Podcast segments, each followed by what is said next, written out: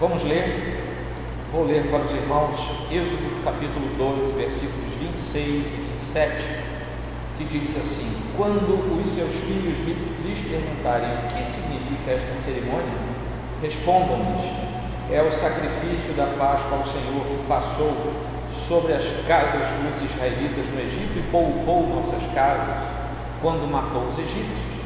Então o povo curvou-se em adoração. Senhor Deus, estamos com a tua palavra aberta, foi lida e será exposta agora aos nossos corações. Que o teu Santo Espírito nos permita entender aquilo que vai ser ministrado, que a tua palavra gere em nós raízes profundas de boa compreensão e de crescimento espiritual. É como nós oramos ao Senhor em nome de Cristo. Amém. Ok, meus irmãos, estamos agora começando uma nova série.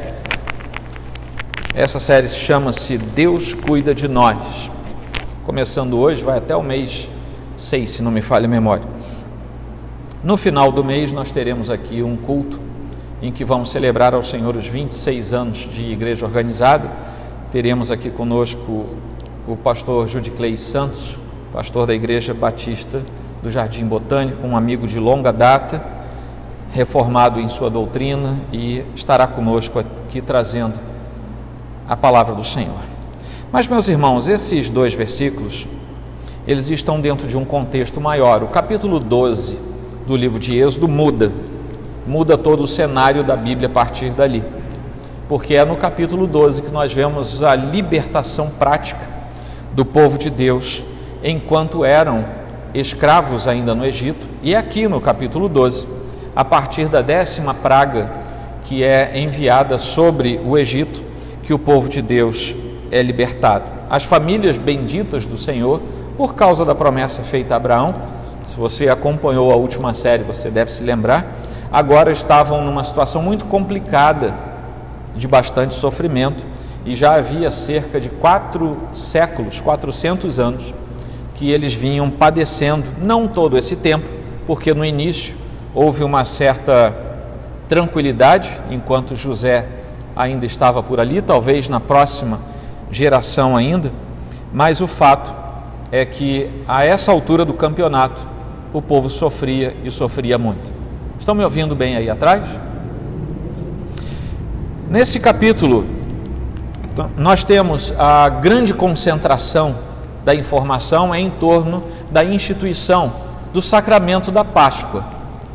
E é isso mesmo, é o sacramento da Páscoa, porque todos os elementos atinentes a um sacramento, como nós conhecemos hoje, estavam ali sobre a Páscoa.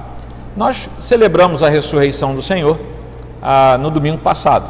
Né? Hoje é o segundo domingo da Páscoa, como nós chamamos no calendário cristão ocidental, mas nós não celebramos mais a Páscoa a Páscoa ficou para trás, porque a Páscoa cede lugar à ressurreição, à celebração da vida do Senhor após a sua morte. Mas aqui nós estamos diante da instituição, a partir do versículo 1, o que vai até o versículo 20 desse capítulo, falando sobre a instituição de duas festas, a festa da Páscoa e a festa dos pães sem fermento, ou pães ázimos, como nós também conhecemos. O que acontece aqui é Deus colocando um elemento prático, demonstrativo da aliança de Deus para com o seu povo. E a partir daquele momento sacramental em que a Páscoa passaria a ser observada, celebrada, a libertação do povo deveria ser lembrada anualmente, a fim de que o povo não se esquecesse dos feitos de Deus em favor do seu povo. Então, os filhos de Israel precisavam crer que Deus faria algo, e essa era a ideia. A Páscoa é instituída antes da libertação. E a ideia é: tão logo sejam libertos, vocês vão ter que começar a anualmente se lembrar daquilo que eu vou fazer. Então o povo de Israel precisou crer que ia acontecer alguma coisa, e tão logo aquela coisa aconteceu, eles precisaram crer que aquilo aconteceu. E aí você me diz assim, mas pastor, é claro que eles creram, eles viram aquilo acontecer. acontecendo. Então eles sabiam que era verdade. Não necessariamente quando você fala de segunda e terceira geração em diante. Porque é por isso que o texto diz: quando os seus filhos lhe perguntarem, e filhos na linguagem bíblica, particularmente o Antigo Testamento, muitas vezes quer dizer quando os seus descendentes perguntarem a você: por que é que nós fazemos essa festa todo ano? Em papai, em vovô, por que é que nós fazemos isso? E o papel do líder daquela família seria contar a história do livramento que Deus tinha feito para o povo. Então era uma crença, é em antecipado, eu vou fazer alguma coisa e por isso aqui está a instituição da Páscoa. E era uma crença a posteriori. Eu não vi, mas eu creio, porque meu pai, meu avô, meu bisavô, meu tataravô estão contando geração após geração esse episódio do livramento. Então, os filhos de Israel precisavam crer. E quando eles creram antes, isso fez com que eles fossem poupados da morte. Se eles não tivessem crido antes, se houvesse apenas quem cresce depois, não haveria quem viria a crer depois, porque todos os de antes teriam sido mortos. Então, esse capítulo também nos mostra, ao final de tudo, e esse trechinho que eu li é bastante explícito sobre isso. Há um meio pelo qual nós podemos adorar a Deus Há uma preparação que se exige para adorar a Deus e Deus não, é, não aceita qualquer forma de adoração. Por mais que haja boa vontade, boa intenção, bom coração, se não houver determinado aspecto de preparo, a adoração simplesmente não chega diante de Deus. Eu me lembro que houve um tempo aí atrás que tinha uma moda era uma tal de adoração extravagante. Vocês lembram disso? Alguém pegou isso por aí? Eu não vou falar se Deus aceita ou não, tá? Mas quando você olha para a Escritura, você sabe. É, determinadas coisas são feitas e, e aquilo funcionava assim: você faz o que você quiser. Né? Era mais ou menos assim, gente, agora é hora da adoração. Aí saía um correndo de lá, dava um pulo, passava por cima do banco, chegava aqui e ficava batendo na bateria do jeito que quisesse e o outro gritava, e o outro pulava, e o outro rodava, o outro dava cambalhota. Era adoração extravagante. Eu devo estar ficando velho. E graças a Deus eu não sou Deus. Porque se eu tivesse um lampejo do poder de Deus, eu não sei o que eu faria com essas coisas. Mas graças ao bom Deus, Ele sabe o que faz e não me dá esses poderes. Mas esse trecho aqui, principalmente do versículo 21, até o 32, que é onde nós estamos, é o contexto mais imediato de onde nós estamos. É exatamente o trecho em que nós vemos as orientações e as ordens de Deus entrando no seu preâmbulo prático. Porque nesse momento Moisés chama o povo e começa a dizer ao povo o que Deus disse para ele. Deus chama Moisés e diz assim: agora você vai dizer para o povo isso, assim, assim. E nós vemos tudo sendo descrito. A partir do versículo 21, Moisés chama o povo e começa a dizer: Deus mandou que eu falasse isso assim, assim para vocês. E a partir dali nós temos a trajetória da libertação do povo. Deus havia falado com Moisés, isso nos 20 primeiros versículos desse capítulo 12. A partir do 21, Moisés está falando com o povo em nome de Deus.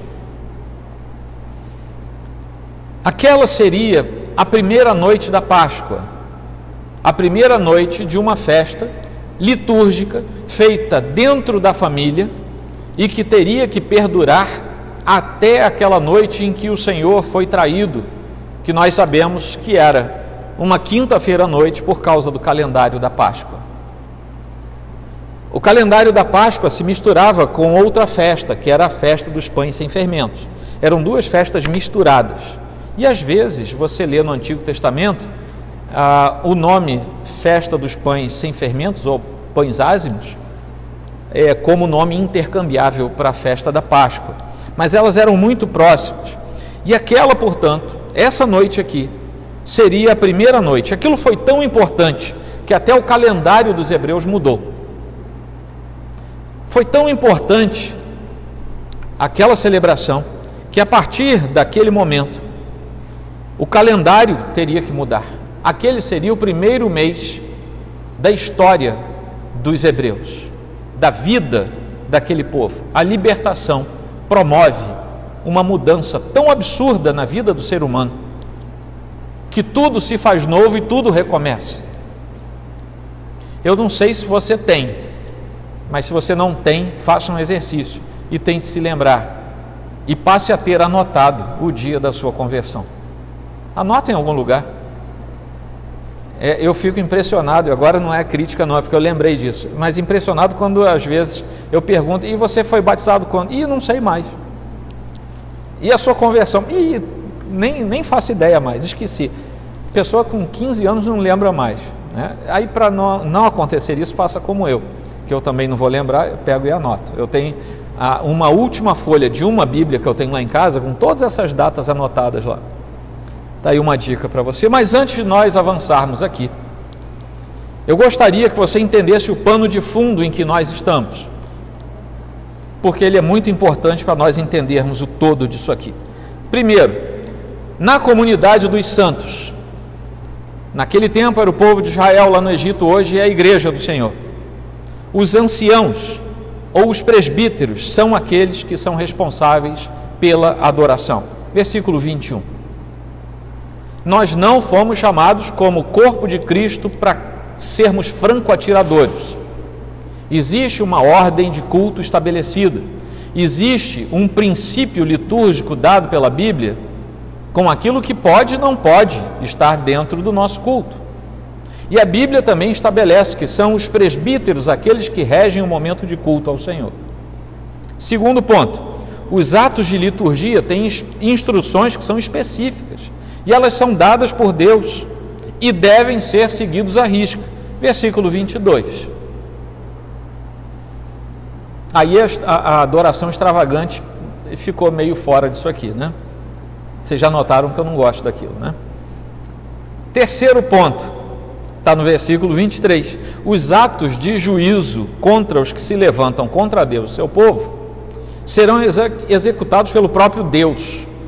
Isso nos poupa de querermos fazer justiça pelas próprias mãos, ou de termos atos em que a nossa justiça seja maior do que a justiça do outro. Deixa que Deus resolve isso, que Ele vai fazer do jeito certo. Quarto ponto, versículo 24. A Páscoa e depois a nossa Santa Ceia é um sacramento para ser eternamente relembrado. Fazer isso em memória de mim. É algo que perpetua a ordem da Páscoa. Vocês vão cumprir isso perpetuamente. Ora, como é que isso se cumpre perpetuamente se nós não celebramos mais a Páscoa? A Páscoa torna-se a Eucaristia e, nesse sentido, continua sendo uma observância perpétua do povo de Deus. Quinto ponto, versículos de 25 a 27. Somente após concluir e compreender tudo, é que o povo se reúne em adoração pública. Sem compreender aquilo que Deus está fazendo, a nossa adoração pode não passar de apenas uma expressão das nossas emoções.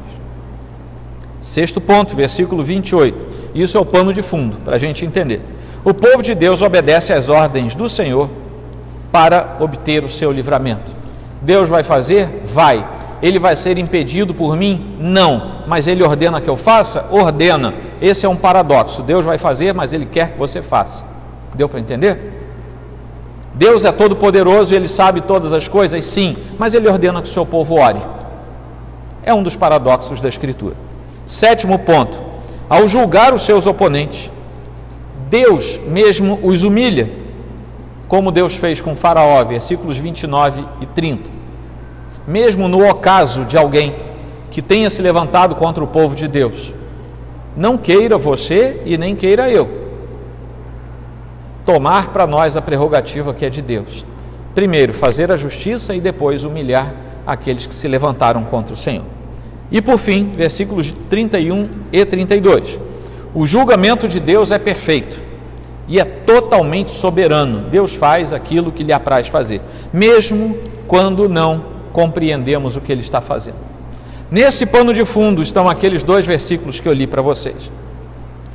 E o primeiro ponto é a pergunta que está aqui: o que significa essa cerimônia? Ora, conforme nós seguimos os passos de Jesus Cristo, nós mantemos uma necessidade constante de aprender e de reaprender as mesmas lições. Eu não sei quantas vezes eu já falei para vocês que eu não estou aqui para inventar nada. O dia que eu inventar alguma coisa, o conselho da igreja precisa me chamar e me repreender. Eu não estou aqui para inventar, eu estou aqui para repetir coisas a vocês. Estou aqui para repetir a pregação dos apóstolos. Estou aqui para repetir o texto bíblico. Estou aqui para repetir e repetir e repetir, porque assim como eu já ensinei a vocês antes, na metáfora neotestamentária, que usa tanto a figura do atleta quanto a figura do militar, e usa essas duas figuras por uma razão simples. Essas duas expressões profissionais precisam condicionar os seus reflexos para continuarem no bom exercício das suas atividades. E como é que você condiciona os seus reflexos? Repetindo, repetindo, repetindo, repetindo. O povo de Deus foi convocado para dominicalmente estar na igreja para ouvir a mesma coisa.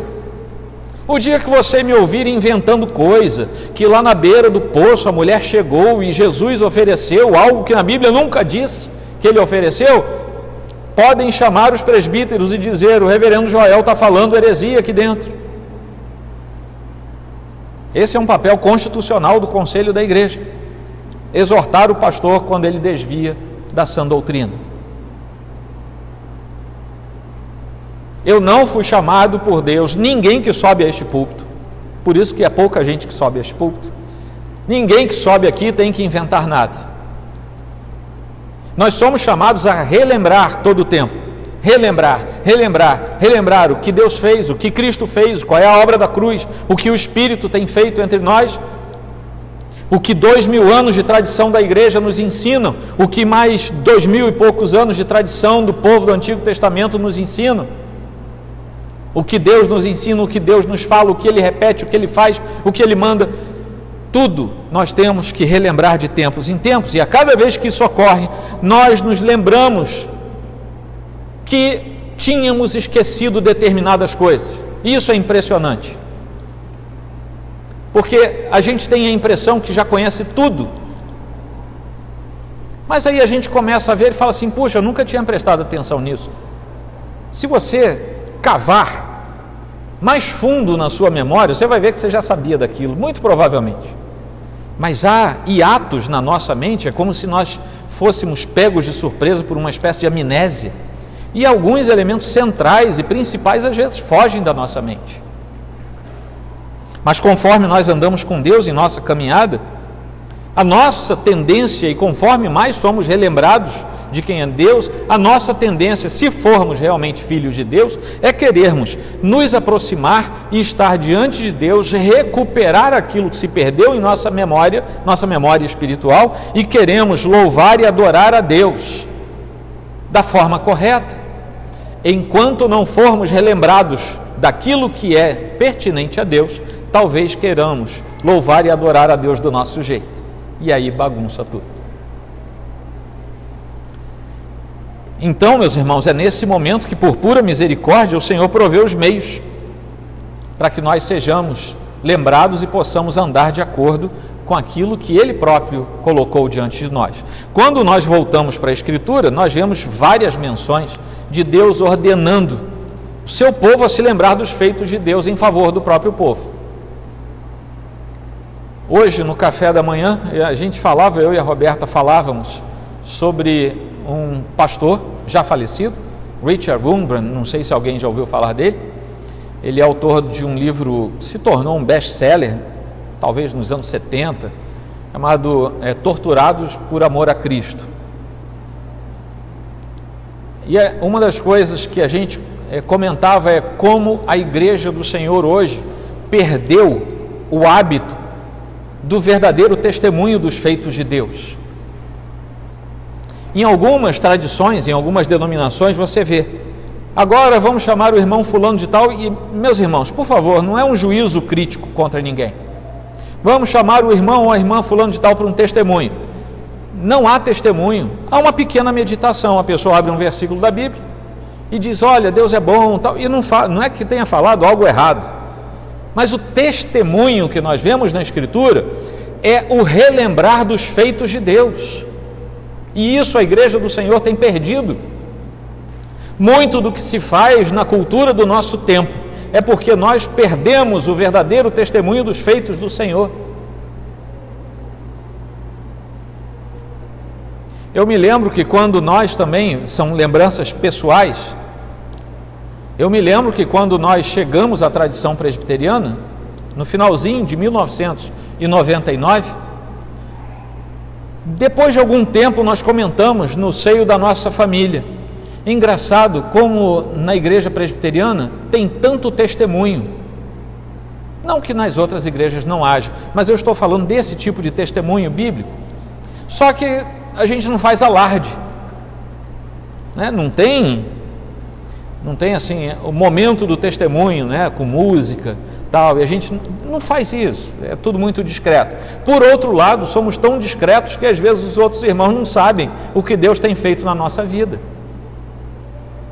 E nós precisamos, como elemento da nossa comunhão e da nossa fraternidade, dizer para os irmãos: irmão, eu estava assim, assim, assim, olha o que Deus fez por mim, isso é testemunhar. E isso nos lembra dos feitos do Senhor. Eu lembro de testemunhos do pastor Richard Wurmbrand por causa daquilo que eu o ouvi falando. Eu tive o privilégio de conhecê-lo quando era criança. E eu guardo uma série de testemunhos porque eu ouvi gente falando daquilo que Deus tinha feito. E alguns aqui devem também ter é, lembranças dessa ordem. Mas o fato é que Deus manda fazer isso.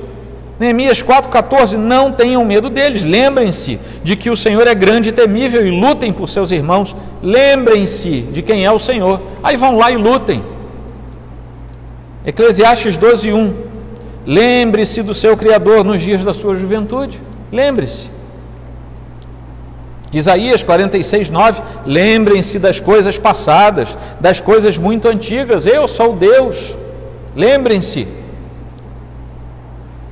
2 Timóteo 2,8, já no Novo Testamento, lembre-se de Jesus Cristo, ressuscitado dos mortos, descendente de Davi, conforme o meu Evangelho. Por exemplo, são alguns textos. A ordem bíblica para nós nos lembrarmos dos feitos do Senhor. E de todas as coisas que Deus queria que Israel se lembrasse, a mais importante delas era exatamente a sua saída do Egito, porque a saída do Egito representava a salvação para Israel. Todas as vezes que nós temos aqui a mesa da comunhão, a coisa mais importante para nós termos em mente quando nós nos lembramos do fazei isto em memória de mim, que está lá em Lucas e está em outras é, em outros trechos da Escritura também. Façam isso em memória de mim, façam isso para se lembrarem de mim. A coisa mais importante não é em si o ato mas é o resultado do ato. Você saiu do Egito, você foi salvo por aquilo que Cristo fez por, por você em seu lugar quando estava dependurado na cruz do Calvário. E muitas vezes, meus irmãos, assim como os hebreus ao longo da história, muito provavelmente tornaram a sua lembrança enevoada pelo tempo, e aquilo passou a ser um rito. Nós lemos na Escritura. Houve momentos extensos na história de Israel que sequer a, a Páscoa eles celebravam. Teve que haver reavivamento, o de Josias, o de Ezequias, a fim de que o povo voltasse a entender o que era Páscoa.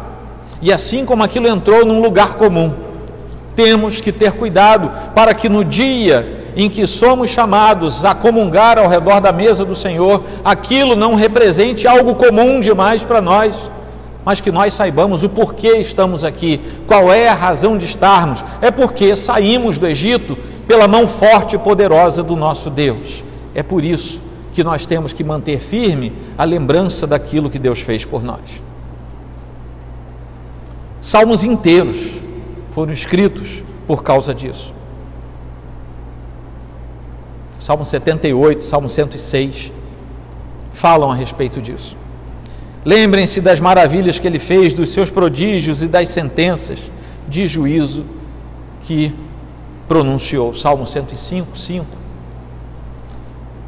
Então, essa é a razão do significado daquela cerimônia.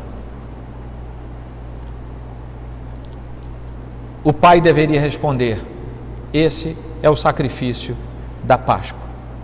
É o sacrifício da Páscoa ao Senhor. A ordem para se lembrar para sempre daquele momento era uma exigência da parte de Deus, nós já vimos isso. E a Páscoa tinha que ser um exercício permanente né, para que o hebreu fosse obrigado a se lembrar, e a palavra é essa mesmo, fosse obrigado a se lembrar dos feitos do Senhor. Em pelo menos três ocasiões, aqui no capítulo 12 de Êxodo, Deus fala a Moisés para inserir esse rito, um rito que era memorial nas festividades dos hebreus. No versículo 14, este dia será um memorial para vocês, e todos os seus descendentes celebrarão como festa ao Senhor celebrem-no como decreto perpétuo. No versículo 17, a ordem de celebrar também perpetuamente. E no versículo 24, a ordem de obedecer aquelas ordens e também de celebrar perpetuamente.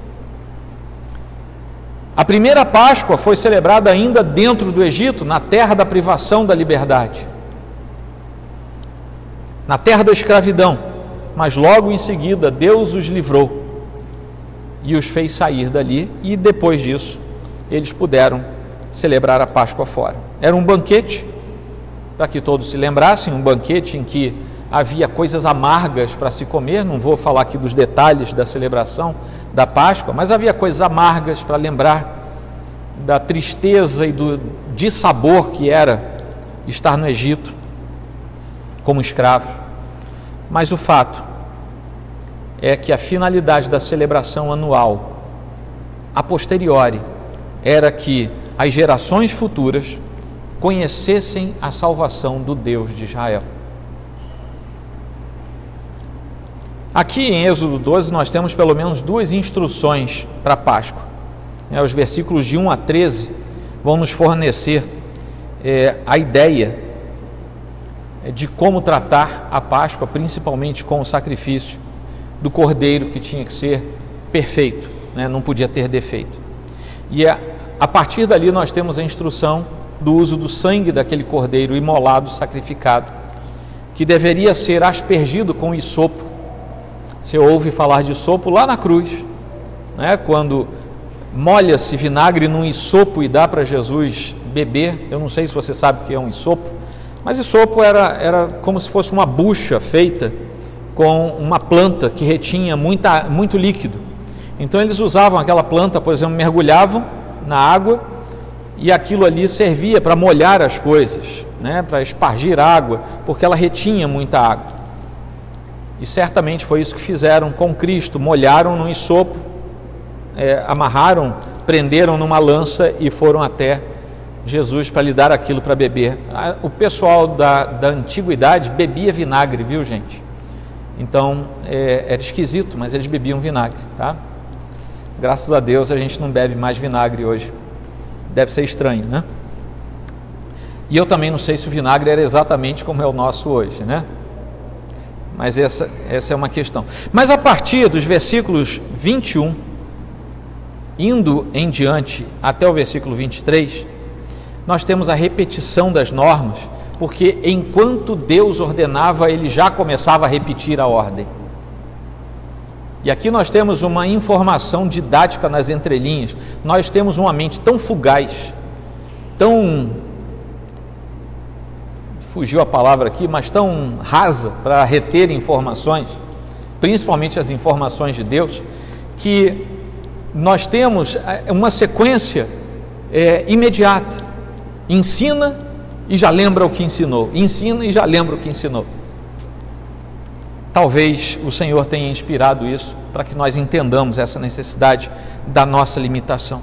Mas a verdade é que Deus deu ao seu povo aquele banquete enquanto ainda estavam lá e para a saída do Egito. A Escritura nos diz que ao comerem estejam prontos para sair, cinto no lugar, sandália nos pés, cajado na mão comam apressadamente, esta é a Páscoa do Senhor. Havia um senso de urgência, porque o Egito não era a terra deles. Existe um senso de urgência no Evangelho, porque o mundo não é o lugar do cristão. Existe um senso de urgência que vem sobre nós, que nós não devemos negligenciar na nossa carreira cristã. E a partir daqui, a Páscoa e a festa dos pães sem fermentos passariam a andar juntos na tradição dos hebreus, né? a tal ponto que às vezes os nomes se confundem. Então, quando o judeuzinho perguntasse lá para o judeu velho, o líder da casa, Ô oh, papai, o vovô, é, o que significa esta cerimônia? Ele diria: Esta é a Páscoa ao Senhor. Por que isso? Porque no versículo 27 nós ainda lemos: O Senhor poupou as nossas casas. E quando nós lemos: O Senhor poupou as nossas casas, nós precisamos entender: O Senhor salvou a nossa família. O Senhor poupou a nossa família. Isso se refere ao povo hebreu sendo poupado da morte, da aniquilação, no meio daquela confusão que foi aquela última, aquela última praga. E a Páscoa passa então a tratar diretamente da verdade de que Deus é o Deus salvador e que salva o seu povo. Assim como salvou os hebreus, haverá de salvar hoje. A festa dos pães sem fermento, por seu lado, era aquela festa que lembra que Deus quer que façamos diante dele algumas coisas, uma vez que já fomos poupados da aniquilação, uma vez que fomos salvos, a Páscoa, precisamos andar com Deus, pães sem fermento. E aqui nós temos ah, um paralelo com o Novo Testamento, quando nos fala da regeneração e da santidade ou da santificação. Primeiro veio a celebração da Páscoa, depois Deus ajudando o seu povo a rememorar tudo aquilo, comendo as ervas amargas, tomando bebidas é, amargas, ruins ao paladar, e ano após ano eles então renovavam aquela sua lembrança. O sangue tirado daquele animal imolado era aspergido nos umbrais da porta, o que quer dizer que eles pegavam aquela, aquele molho de esopo como se fosse uma trincha, né? molhava no sangue do animal e aspergia nos umbrais da porta. Provavelmente, como os comentaristas dizem, aquilo ali já estava tudo sujo de sangue, porque havia ordem para que o animal fosse imolado na própria entrada da casa. E eu não sei se você já viu algum animal sendo morto, mas espirra sangue. E provavelmente as portas das casas dos hebreus já estavam sujas de sangue. Mas eles precisavam mais um ato de obediência, que era aspergir aquilo de modo intencional nos umbrais da porta de cada casa em que houvesse hebreus. Ao ver aquilo, o anjo da morte, a sentença da morte do Senhor passaria por sobre aquela casa e aquela casa seria poupada. É por isso que diz o hebreuzinho lá perguntando: é, o que significa esta cerimônia? Aí a ordem de Deus. Respondam a eles o seguinte: é o sacrifício da Páscoa ao Senhor que passou sobre as, sobre as casas dos israelitas no judeu, né, é, no Egito, e poupou nossas casas quando matou os egípcios. Em cada casa haveria um cordeiro, o seu próprio cordeiro. E Moisés primeiro instrui os anciãos do povo de Israel para que houvesse consciência de que cada chefe de cada família, cada pai, fosse responsável por executar os ritos da festa na sua própria casa. E uma vez que todos fizessem isso, em preparo para a saída, todo o povo estaria em comunhão, em obediência e em salvação sob o olhar de Deus. Com isso, Deus havia estabelecido meios para que seu povo jamais se esquecesse daquela grande salvação.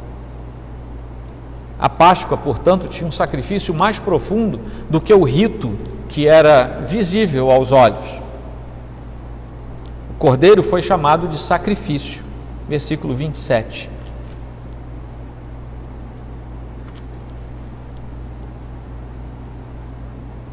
Está na outra versão, eu copiei da outra versão.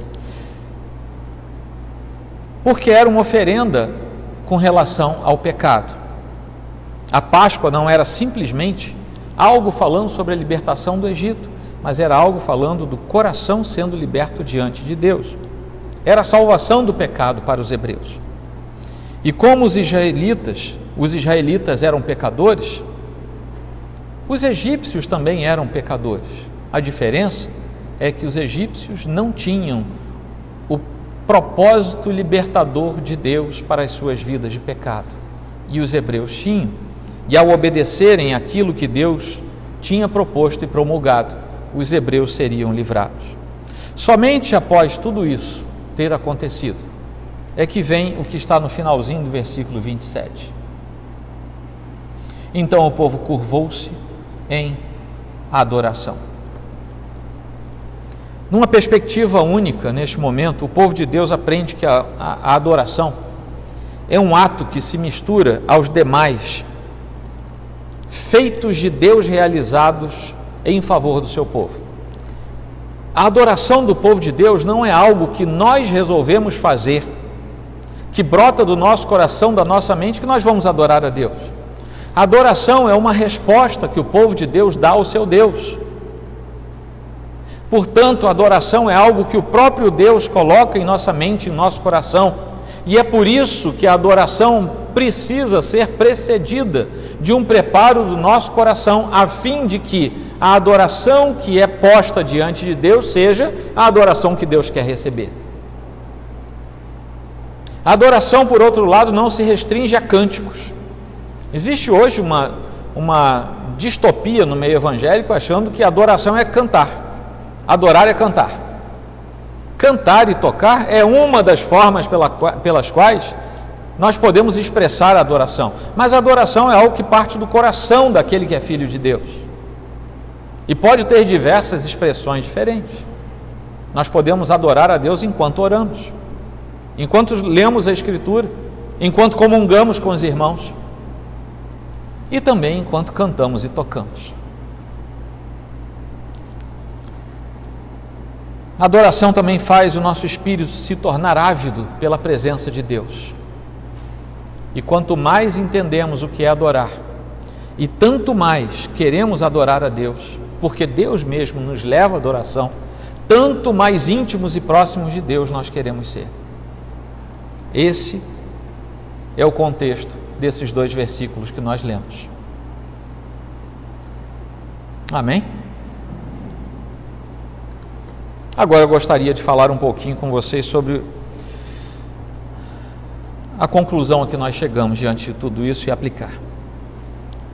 Nós não sabemos ao certo se Deus planejou que a Páscoa fosse uma representação encenada da cruz, por exemplo. Mas é certo que ele pretendia que a festa apresentasse a mensagem final da cruz, isso nós temos certeza. Nós lemos as palavras de Paulo que nos dizem o seguinte: Pois Cristo, nosso Cordeiro Pascal, foi sacrificado. Isso está lá em 1 Coríntios 5, 7. E essa é uma maneira de dizer que Jesus Cristo é o nosso substituto, porque foi isso que os hebreus aprenderam quando é, sacrificaram aqueles cordeiros na primeira Páscoa. Eles seriam um substituto. O cordeiro morre para vocês não morrerem. O sangue do cordeiro é derramado para o sangue de vocês não ser derramado. E ao longo de gerações, obedecendo a Deus, com dificuldades, com interrupções e tudo, mas ao longo de gerações, obedecendo a Deus e celebrando a Páscoa diante do Senhor, em lembrança da libertação do Senhor, ou seja, em lembrança de que um cordeiro tinha sido morto, seu sangue derramado, para que aquela família não fosse morta e não tivesse seu sangue derramado, agora chega Paulo e diz: Cristo é o nosso cordeiro pascal, é Ele nós não precisamos mais matar cordeiros na porta da nossa casa, porque um cordeiro foi perfeitamente imolado e o seu sacrifício foi aceito para todo sempre. Essa é a maneira de dizer que Jesus é o nosso substituto. E a compreensão disso já estava na mente dos antigos hebreus. A ideia substitutiva eles já tinham, só não sabiam quem ia ser. Mas a nós, hebreus, a nós, aprove ao Senhor que fosse revelado que é Ele, Cristo Jesus. Assim como os filhos de Israel foram cobertos pelo sangue espargido nos umbrais daquela porta, nós também fomos cobertos pelo sangue de Jesus Cristo derramado na cruz. Há um, um, um paralelo perfeito entre uma coisa e outra. Mas a nossa tendência, meus irmãos, é nos esquecermos disso. Os hebreus se esqueciam 11 meses depois da última Páscoa, eles já tinham esquecido. Aí faziam a Páscoa de novo, por quê? Estava no calendário, eles tinham que fazer. Era um feriadão de uma semana lá em Israel do Antigo Testamento. Eles tinham que parar tudo. Aí vinha o molequinho e perguntava, papai, o que, que, é isso? Aí ele respondia tudo de novo, lembrava e o povo se lembrava ano após ano daquilo. Nós temos que nos lembrar, ceia após ceia, o que o Senhor fez por nós, ceia após ceia, lembrar, isto é o meu corpo, ceia após ceia, lembrar, isto é o meu sangue. E lembrar que do corpo e do sangue do Senhor há um efeito que é eterno e que vem sobre as nossas almas. E meus irmãos, não se enganem nem se deixem enganar. A mente pode estar viajando e alguns podem estar se perguntando: o que, é que eu estou fazendo aqui hoje? Mas a resposta é: assim como um hebreuzinho que talvez não soubesse de nada, fosse aprender naquela noite, pela primeira vez, o que era Páscoa, nesta noite, a mensagem da salvação está sendo pregada. E assim como aquele hebreuzinho deixaria de ser inocente naquela noite, porque ele saberia os feitos do Senhor pelo seu povo, da mesma maneira, sobre nenhum de nós aqui presentes ou que eventualmente nos ouçam depois, recairá a inocência sobre o sangue de Cristo, porque a informação foi dada. E essa é a missão da igreja: é pregar. O que você vai fazer com o que ouviu, aí já é com você, já é comigo, já é da nossa responsabilidade. Esquecemos que Deus enviou o seu único filho, esquecemos que ele é o único salvador, esquecemos que ele é o único mediador, esquecemos que há um só Deus. Ouve, ó Israel, o Senhor, esquecemos. Esquecemos que Deus é poderoso, esquecemos que Ele é bom, que Ele é amável, esquecemos que Ele cuida de nós, esquecemos de tudo. E precisamos ser relembrados disso o tempo todo. É por isso que o Senhor nos ordenou que de tempos em tempos façamos determinada coisa em memória dele. Essa coisa é a ceia do Senhor. Façam isso em memória de mim. Em memória do quê? Em memória do que ele falou? Não apenas, mas em memória do que ele fez e das consequências dos atos eternos de Cristo. E a consequência dos atos de Cristo tem uma contrapartida. É muito interessante se, ler, se você ler a história de como Calvino mudou a cidade de Genebra, por exemplo. E quando ele foi trabalhar a questão da moral na cidade, não apenas dentro da igreja, cidade toda, ele pega os dez mandamentos que vocês sabem é uma ordem, uma ordenança universal de Deus, não é apenas para os crentes. Não roubar, é, não matar, isso são ordens universais. Você não precisa ser crente para obedecer isso. E Calvino interpreta o decálogo da seguinte maneira: se Deus dá uma ordem negativa, é porque tem algo positivo que nós temos que interpretar. Então ele, ele partia do seguinte princípio: se a ordem é dita lá, é, não, não cobiçar a mulher do teu próximo? Então Calvino dizia, porque tem uma ordem positiva na entrelinha, e a ordem é você precisa ser fiel à sua mulher, você precisa ser fiel ao seu cônjuge, você precisa ter o princípio da fidelidade, porque a ordem de Deus é que você não tenha o princípio da infidelidade. Da mesma forma a cruz, a cruz nos aponta a salvação. Mas aquele que não se inserir na salvação, entenda, a cruz também aponta ao juízo e à perdição. Há dois caminhos. Um que ao homem parece largo e que conduz à destruição, e outro que é estreito e que conduz à salvação. Esse caminho que se bifurca, ele se bifurca logo depois da cruz. porque é nela que as pessoas se separam. A Escritura nos diz que tudo isso aconteceu exatamente quando Jesus celebrou a Páscoa com seus discípulos pela última vez. Jesus começa celebrando a Páscoa e termina celebrando a ceia. Deu para entender? É que nem né, aqueles filmes assim que as coisas acontecem, tudo muda. Jesus chama os seus discípulos, manda preparar a Páscoa e ele começa, ele vai celebrando a Páscoa no rito dos judeus, na Páscoa. Mas naquela quinta-feira ele quebra o protocolo da Páscoa e ele fala: Eu estou dando agora para vocês a instituição de algo novo. E esse algo novo vocês vão fazer daqui por diante em memória de mim. Não mais em memória do que aconteceu no Egito, mas agora em memória de mim. E o Senhor então, ele começa aquela semana celebrando a Páscoa e termina a semana celebrando a Santa Ceia como o primeiro ato eucarístico instituído pelo próprio Senhor. E após, após aquele episódio, é que ele vai até a cruz. Diante da ceia da Páscoa e do cordeiro imolado e assado, estava lá. Todos os elementos da Páscoa estavam lá naquela semana, junto com Jesus. Jesus dá aos seus discípulos pão e vinho. E ali ele diz: Isto é o meu corpo, isto é o meu sangue. Vocês conhecem as palavras. E naquele momento, o que Jesus fazia era comunicar aos discípulos e comunicar a nós que viemos depois.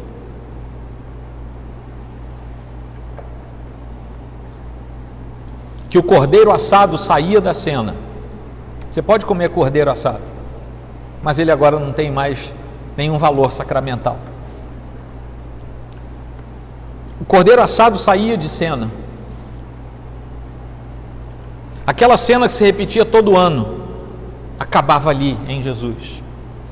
E entrava no lugar do cordeiro assado, que anualmente era comido de forma ritual. Em seu lugar entrava o Cordeiro de Deus, que tira o pecado do mundo. João 1, a segunda parte do versículo 29. O cordeiro saía da bandeja e o cordeiro entrava na cruz.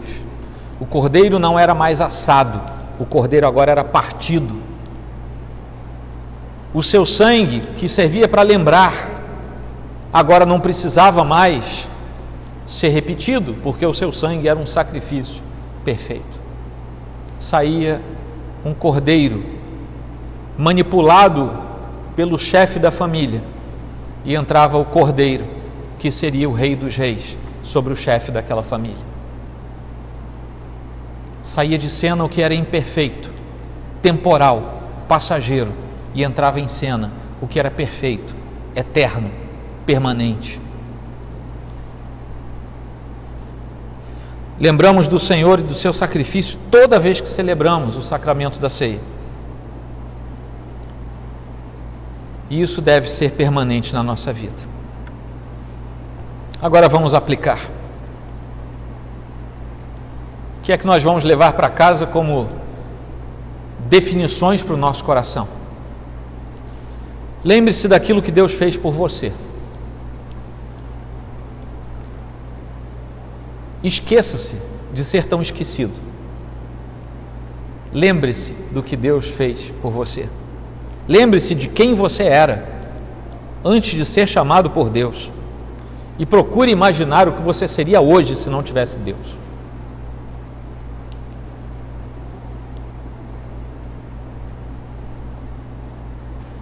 Eu não sei se você já fez esse exercício de imaginar o que você seria sem Deus. Eu já fiz isso. E eu, é claro que eu não vou contar para vocês, né? Vocês vão ficar curiosos agora. Mas eu tenho certeza absoluta que eu seria uma praga. Não seria, Roberto? Eu seria uma peste ambulante. Quem retém a malignidade deste pastor que lhes fala é o ato de Cristo na cruz. Porque eu sou tão mau e tão pecador quanto qualquer pessoa que perambula pelas ruas de uma cidade como a nossa. E não fosse a misericórdia do Senhor tendo me chamado eficazmente para eu ficar ali ao pé daquela cruz e sobre mim recair o sangue do cordeiro e me lavar, eu seria uma praga qualquer no meio da rua. Eu não sei nem se vivo eu estaria. Segundo, segunda aplicação, lembre-se todo o tempo que foi o sacrifício de Cristo que possibilitou a sua salvação. O seu sacrifício não pode ser esquecido na sua vida, não permita que o sacrifício de Jesus Cristo entre no comum da sua vida. A nossa tendência é essa.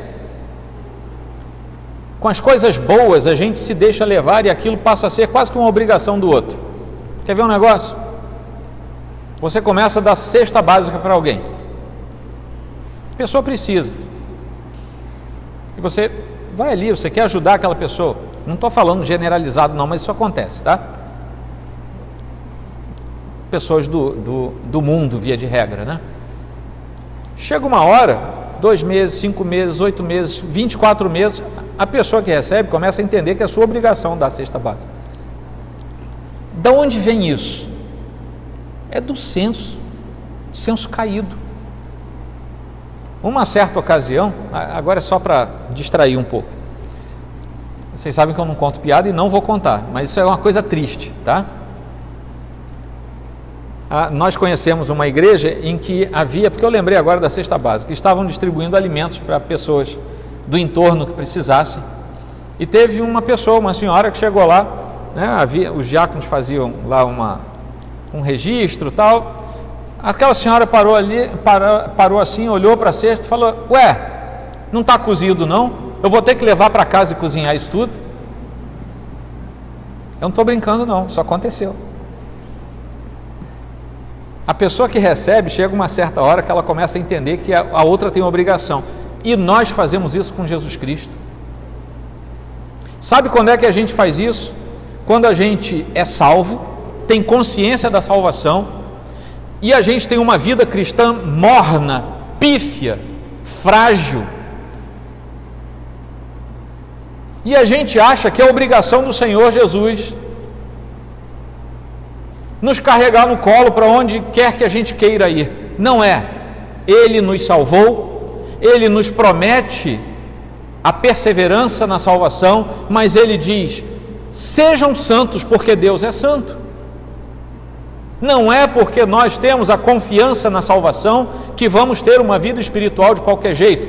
Isso é a atitude de um impenitente, de quem não conhece a Deus. Nós somos assim. Nós achamos que é obrigação de Jesus fazer tudo por nós. Igualzinho aquela senhora que ficou chateada porque tinha que cozinhar comida. Terceira aplicação: entenda que Cristo é o sacrifício único e perpétuo, feito uma só vez, de uma vez por todas, satisfazendo a justiça do Pai. Não há nada que você possa fazer para ser salvo diante de Deus, a não ser ser lavado e remido no sangue do Cordeiro. Então, aquele seu senso de justiça, ah, eu nunca roubei, nunca matei. E o inferno vai estar cheio de gente que nunca matou e nunca roubou. Quarta aplicação: a salvação provém de Deus e somente em Cristo um pecador pode ser salvo. Não há outro meio. Não há nada que você possa fazer a não ser ir até Cristo. Finalmente, a última aplicação: sendo salvo por Cristo, resta ao Filho de Deus a adoração verdadeira. É o finalzinho do trecho que nós lemos. Depois de entender tudo, depois de ser salvo, aí a gente pode adorar a Deus. Adoração verdadeira. E, por meio de Jesus, portanto, ofereçamos continuamente a Deus um sacrifício de louvor, que é fruto de lábios que confessam o seu nome. Hebreus 13, 15. Aí o Senhor vai aceitar. Amém? Encerrando, vou fazer uma oração, mas eu vou ler uma oração. Uma oração deixada pelos nossos irmãos puritanos há uns 200 anos atrás, e eu vou ler para vocês. Eu gostaria que você fechasse seus olhos e ouvisse essa oração. Meu Deus, sinto que é o céu agradar a ti e ser quem tu desejarias que eu fosse. Ó, oh, que eu seja santo como tu és santo, puro como Cristo é puro, perfeito como teu espírito é perfeito. Estas sinto são as melhores ordens em teu livro, e eu as desobedeceria? Devo eu quebrá-las? Estou sob tal necessidade enquanto aqui viver? Ai, ai de mim que sou pecador, que aflijo ao Deus bendito, que é infinito em bondade e graça. Oh, se ele me punisse por meus pecados, não iria tão profundamente quanto vai meu coração para ofendê-lo, mas embora eu peque continuamente, ele continuamente renova sua bondade para comigo. Às vezes sinto que poderia suportar qualquer sofrimento, mas como posso eu desonrar a este Deus glorioso? Que farei eu para glorificar e adorar o melhor dos seres?